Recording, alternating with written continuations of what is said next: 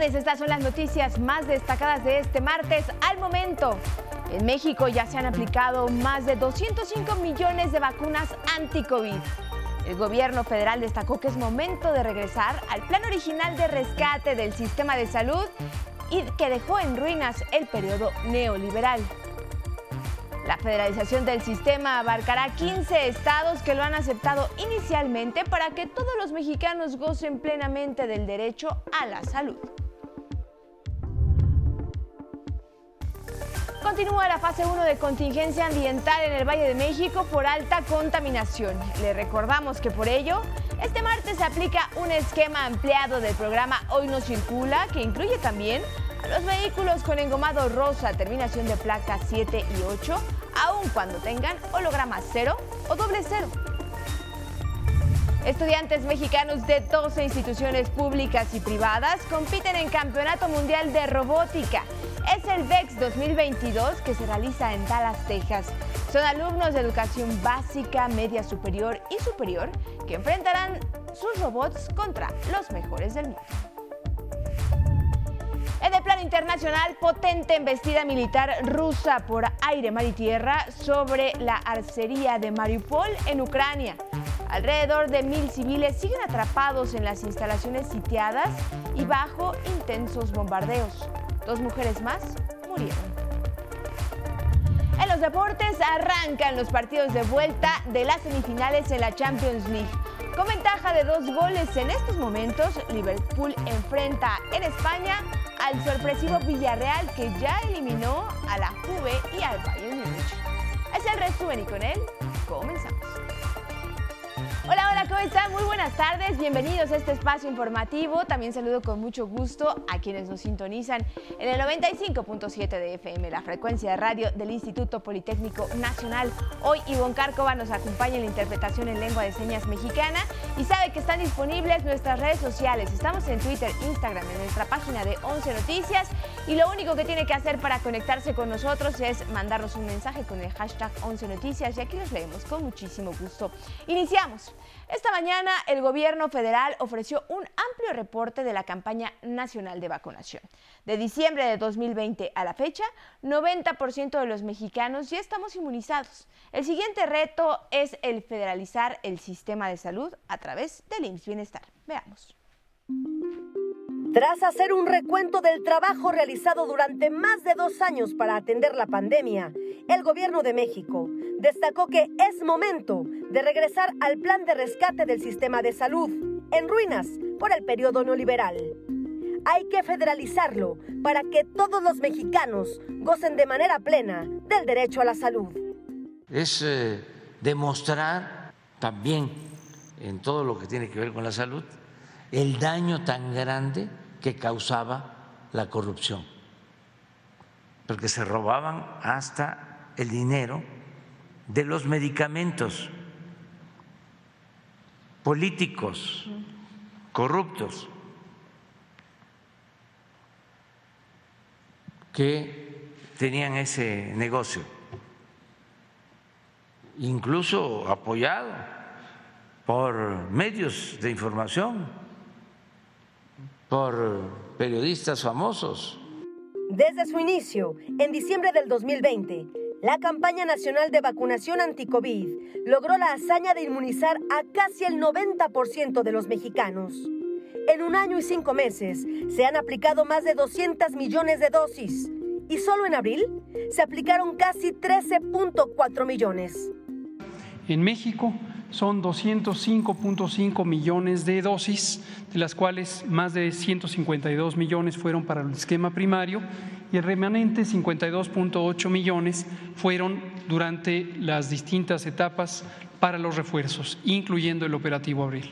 Logramos 87% de cobertura con 91% para las personas adultas de 18 años en adelante. Hoy con el nivel mínimo de contagios y defunciones, México cierra un doloroso ciclo y está listo para el siguiente paso, federalizar el sistema de salud a través del IMSS Bienestar. La misión es que hagamos una realidad que el derecho pleno a la salud, a la atención médica, a los medicamentos gratuitos para quienes no tienen seguridad social y que se haga realidad el artículo cuarto de la Constitución. 15 estados del país han aceptado ya su adhesión al IMSS Bienestar y este mismo año iniciará la federalización del sistema de salud, aseguró el presidente. En cuatro o cinco meses más ya vamos a poder decir, están todos los médicos, eh, se atiende a los pacientes en todos los turnos, en fines de semana, no faltan las medicinas, ya eh, al 100. Ese es el reto, ese es el desafío. Este es el diagnóstico para la primera etapa del nuevo Sistema Nacional de Salud que iniciará en la mitad del país. La meta es alcanzar en estos 15 estados la operación de 347 eh, hospitales para las personas que no tienen seguridad social. 7.033 unidades de primer nivel, este total del personal médico, 46.043 personas. Nayarit, el primer estado en que ya se aplica el IMSS Bienestar, muestra claros resultados se pasó de 14, de 11 a 14 quirófanos funcionales. Eso cambia por, en absoluto la capacidad de, de, respuesta de una, de una unidad. En cinco hospitales se adecuaron y se ampliaron las farmacias. Los estados que próximamente se sumarán al sistema de salud son Tlaxcala y Colima. Con imágenes de Luis Virgilio, 11 Noticias, Cindia Anabel, Cerda Salinas. Ahora tomen nota porque vamos con información que vaya que es importante. Continúa la fase 1 de contingencia ambiental en la zona metropolitana del Valle de México por los altos niveles de contaminación. La Comisión Ambiental de la Megalópolis informó que las condiciones no son favorables y pronostica mala calidad del aire en lo que resta de este día. Recuerde que debido a la contingencia, este martes no circulan los vehículos de uso particular con holograma de verificación 0 y doble 0, así como los que tienen engomado rosa, de placa 7 y 8. Tampoco circulan los vehículos de uso particular con holograma de verificación 2. Asimismo, no pueden transitar los que tienen holograma de verificación tipo 1, cuyo último dígito sea, ojo, 1, 3, 5, 7, 8 y 9, así como aquellos cuya matrícula esté conformada únicamente por letras.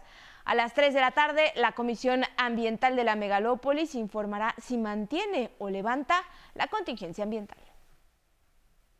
Y hoy se celebra el Día de la Santa Cruz, una fecha que también festeja a los trabajadores de la construcción. Y tú, Gabriela Jiménez, estás en una gran obra. Adelante, Gabriela, ¿cómo se festeja este día? Tu reporte, muy buenas tardes.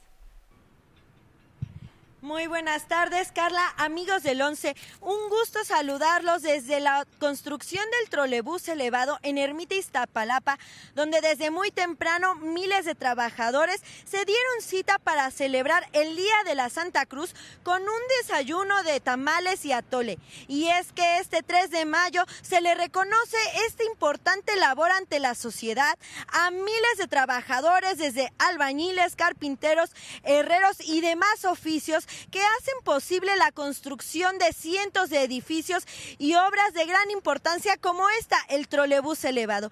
Pero veamos lo que nos han comentado los trabajadores sobre la importancia de que se les reconozca este día. A la gente que trabaja en obra, pues pues felicidades por el Día de los Albañiles, pues ahora es que le echen ganas. Orgullosamente, muy feliz para mí, ¿no? Porque al decirles, oye, fíjate, hasta aquí anduve trabajando, ¿no? Eh, me siento bien, pues como es compañeros, aunque no son de mi pueblo, pero sí nos, eh, me da mucho gusto, pues convivamos, eh, a de cuenta el día de la comida.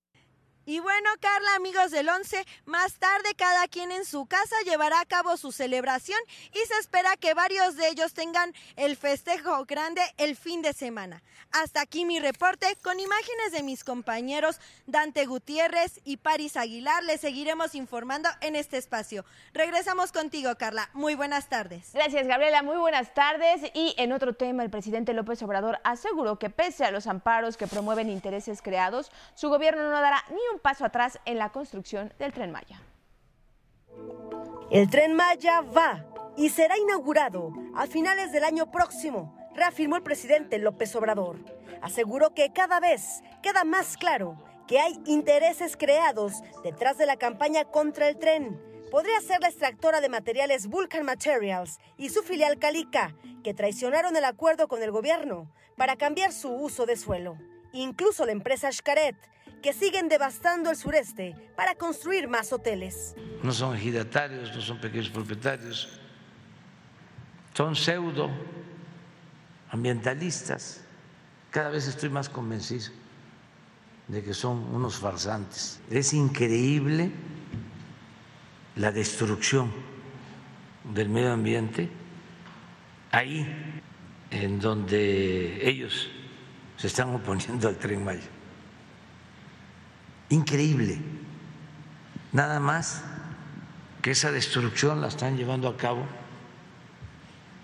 empresas muy poderosas. Vamos a enfrentar pues a estos grupos de intereses creados, a sus eh, voceros y a chichincles, pero el tren va. Reiteró que el interés para frenar la obra está en el tramo 5, donde hay más dinero. Porque ya sabíamos que aquí estaban, había mucho tiburón por acá. Pese a la intensa campaña de mentiras contra el tren Maya, dijo que amparos promovidos contra la obra no rebasan los que superó el Aeropuerto Internacional Felipe Ángeles. La lluvia de amparo la vamos a resolver como se resolvió la lluvia de amparos en el aeropuerto Felipe Ángeles. El tren Maya es una obra fundamental para el desarrollo del sureste del país, resaltó el presidente. Dijo que incluso beneficiará a Centroamérica porque detonará el crecimiento económico en la región fronteriza. Tras su visita a Ciudad Sagún Hidalgo, se firmó el compromiso con la planta de Alstom, que construye los convoyes, para que en julio se entregue el primer tren para que este transporte comience a operar en diciembre del año próximo. 11 Noticias, Cindia Anabel Cerda Salinas. Como todos los días, ahora les comparto la crónica de mi compañero Don Miguel Reyes Razo. Yo hablo fuerte para sacudir conciencias Hablo despacio para explicar alcances e ideales de nuestro movimiento. Larga lucha que se inspira y nutre en el ejemplo y aspiraciones de los más célebres luchadores sociales que en el mundo han sido. Mi mensaje quiere borrar los efectos de lo que el neoliberalismo nos dejó. Para decirlo con claridad y franqueza, nuestros adversarios, los conservadores, lavaron el cerebro de los mexicanos durante más de 30 años. Deformaron nuestra sociedad, la atentaron con valores oropelescos, frívolos. Le hicieron adicta a lo material. Y el presidente Andrés Manuel López Obrador exaltó el pensamiento de Ignacio Manuel Altamirano, quien se ufanó de mirar a los vanidosos desde la cúspide de su honradez, al tiempo que protestó por la actitud injerencista e irrespetuosa de agencias del gobierno estadounidense que donan fuertes cantidades de dólares a organizaciones y personas mexicanas dedicadas a guerrear contra su gobierno. Gobierno, el mío, legítimo, clara, legalmente establecido. Reitero mi exigencia Ningún gobierno extranjero puede inmiscuirse en cuestiones que solo toca a los mexicanos discutir y resolver. Aquí, mis adversarios tienen plena libertad. No se les censura, tampoco se les persigue. Les aconsejo, no se alteren, no pierdan el buen humor. En Once Noticias, eh, Miguel Reyes Razo informó. Y en más información nacional, en Guanajuato marchan estudiantes para exigir justicia por el asesinato de Ángel Yael. Unos 5.000 estudiantes de la Universidad de Guanajuato marcharon en la capital del estado para exigir justicia por el asesinato del joven Ángel Yael Ignacio Rangel a manos de un elemento de la Guardia Nacional. El pasado 27 de abril, elementos de la Guardia Nacional dispararon contra la camioneta en la que viajaba el joven universitario. En el lugar resultó herida su compañera Edith Alejandra. En Tamaulipas, el Instituto Nacional de Migración levantó el campamento de migrantes instalado junto al puente fronterizo de Reynosa hace más de un año y donde se hacinaban 2.000 personas, entre ellas menores. Todos fueron llevados a un albergue local. La tercera onda de calor que atraviesa el país ocasionará temperaturas de 45 grados en regiones de Campeche, Chihuahua, Guerrero, Jalisco, Michoacán, Oaxaca, Sinaloa, Veracruz, Yucatán, entre otras entidades. En Baja California Sur, el próximo fin de semana se abrirán los macrocentros de vacunación para adolescentes entre 12 y 14 años, informaron autoridades de la entidad. 11 Noticias, Arnold Gutiérrez. Y en Acapulco Guerrero continúa la Semana Nacional de Protección contra Riesgos Sanitarios. Y allá estás tú, Rafael Guadarrama, con todos los detalles. Muy buenas tardes. Adelante con la información. Carla, muy buenas tardes. Te saludo desde la secundaria técnica número uno, aquí en Acapulco, Guerrero, donde se realizó una de las pláticas relacionadas con esta primera Semana Nacional de Protección contra Riesgos Sanitarios organizada por la COFEPRIS. Eh, aquí la charla fue muy importante frente a los alumnos de la secundaria con un tema fundamental, los espacios libres de humo y el tabaquismo. Entre otras cosas, se destacó que el tabaquismo es una enfermedad que desafortunadamente está vinculada a otros males y que causa en nuestro país alrededor de 63 mil fallecimientos al año. Vamos a escuchar un poco de las opiniones de quienes participaron en esta charla. Lo que más me impactó fue el, el, número, la cantidad de gente que hay que consume tabaco y que la mayoría son personas de nuestra edad. El cáncer y esas enfermedades que da es lo que a mí más me preocupa. O por ejemplo que también se puede, este, te puede hacer mal ir a la calle y olerlo en lugares cerrados. Nosotros venimos a impartir pláticas de fomento, pláticas de prevención, pláticas de conocimiento basadas en evidencia científica con información eh, actualizada e información didáctica. Carla, se estima que en nuestro país más de 15 millones de personas tienen este hábito del tabaquismo. Nosotros continuamos con la cobertura aquí en esta primera semana nacional contra los riesgos sanitarios desde Acapulco Guerrero, con imágenes de Christopher Arismendi y Jair Maya. Es mi reporte. Muy buenas tardes. Gracias a ti y a tu equipo, Rafa. Muy buenas tardes. Y mire, estudiantes mexicanos de dos instituciones públicas y privadas de educación básica, media, superior y superior participan desde el 2 y hasta el próximo 10 de mayo en el Campeonato Mundial de Robótica DEX 2022, que se realiza en Dallas, Texas, allá en Estados Unidos. Entre las instituciones que participan están la Universidad Tecnológica de Chetumal, Quintana Roo, del CECIT 22, Ricardo Flores Magón, de Tuxtla Gutiérrez, Chiapas, y la secundaria del Colegio San John's de Cancún. Los jóvenes utilizarán sus habilidades creativas, tecnológicas y de estrategia para enfrentar sus robots contra los mejores del mundo. Los equipos mexicanos obtuvieron su pase al torneo mundial en el Campeonato Nacional de Robótica STEM 2022. Y hoy se cumple un año del colapso de una trave en la línea 12 del metro aquí en la Ciudad de México. Esto entre las estaciones Olivos y Tezonco. El presidente López Obrador dijo que se sigue trabajando para rehabilitar la vía.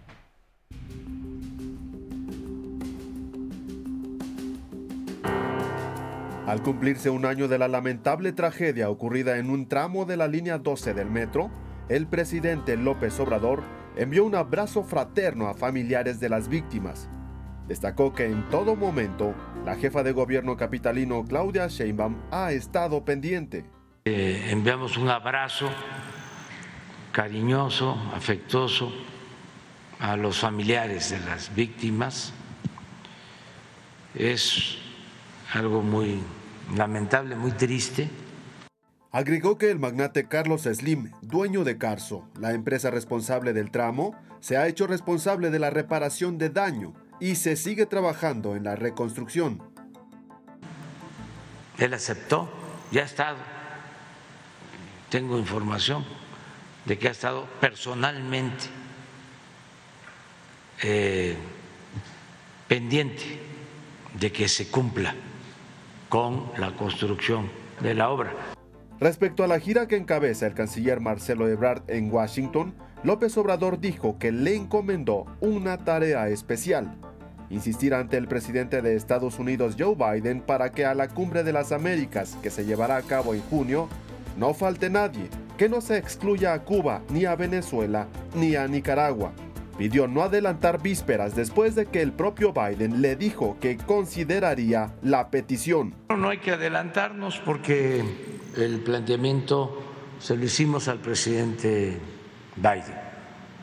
Entonces, él me mencionó que iba a pensarlo y ayer salió para Washington Marcelo Ebrard y le encargué que además de los temas de la agenda bilateral se tratara esto. Con imágenes de Luis Virgilio e información de Cindy Anabel Cerda Salinas, 11 Noticias. Precisamente en Washington, el canciller Marcelo Ebrard se reunió con el secretario de Seguridad Alejandro Mayorkas y su equipo. Ebrard destacó que fue una buena reunión y avanzamos, dijo. Además, compartió los temas eh, que fueron relevantes. La nueva infraestructura para la frontera con México para facilitar el transporte binacional, manejo regional del flujo migratorio y oportunidades inmediatas de trabajo, así como en Centroamérica.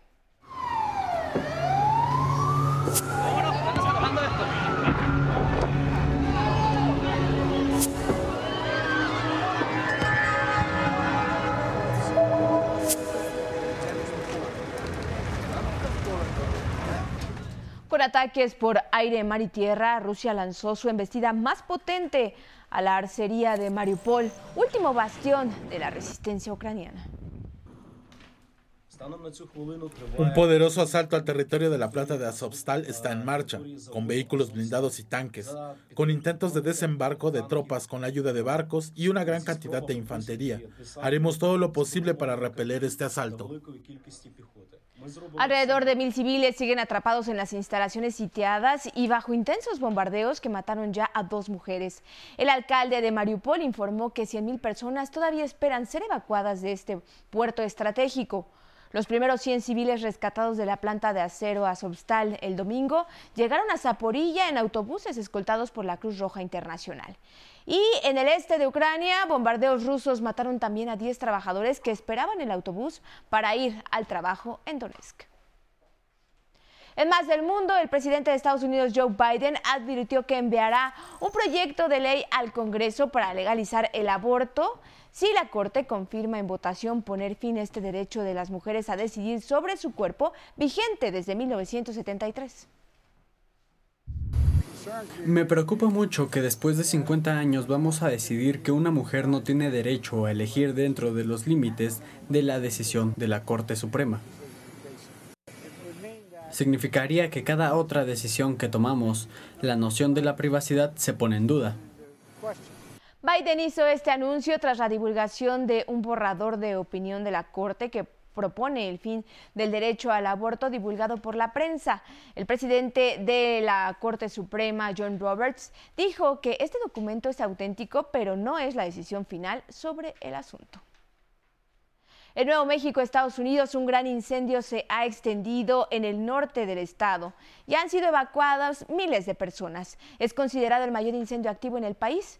En una semana avanzó a las zonas rurales de Santa Fe y Albuquerque. La gobernadora de Nuevo México, Michelle Luján, declaró emergencia en el estado.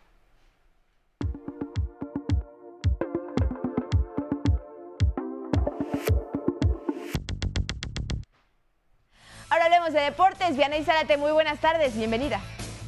Muchísimas gracias Carla, muy buenas tardes. Pues en estos momentos se juega el primer partido de vuelta de las semifinales de la Champions League. Conoceremos al primer finalista que buscará levantar la orejona. Liverpool se encuentra con pie y medio en la final al tener la ventaja en el global 2-0 pero enfrente tiene a Villarreal que dio la sorpresa en el torneo eliminando a la Juve y al Bayern Múnich. El marcador se encuentra 1 por 0 a favor del equipo español.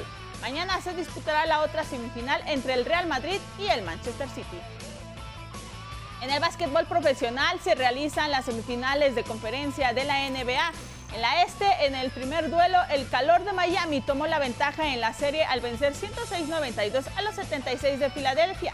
Mientras que en el oeste, los soles de Phoenix vencieron 121-114 a los Mavericks de Dallas. Hoy en su segundo duelo, los Celtics de Boston buscarán igualar la serie tras perder el primer juego ante los Bucks de Milwaukee y los Grizzlies de Memphis harán lo propio ante los guerreros de Golden State.